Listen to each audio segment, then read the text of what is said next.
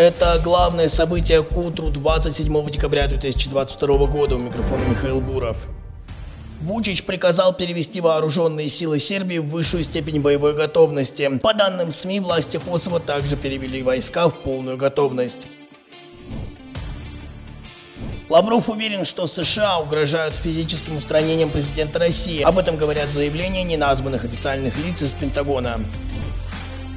Медведев сделал футуристический прогноз на 2023 год. Нефть по 150 долларов, газ до 5000. Евросоюз распадается, в США наступает гражданская война, а Илон Маск победит на выборах. Маск отреагировал на такой прогноз фразой «Напомни мне об этом через год».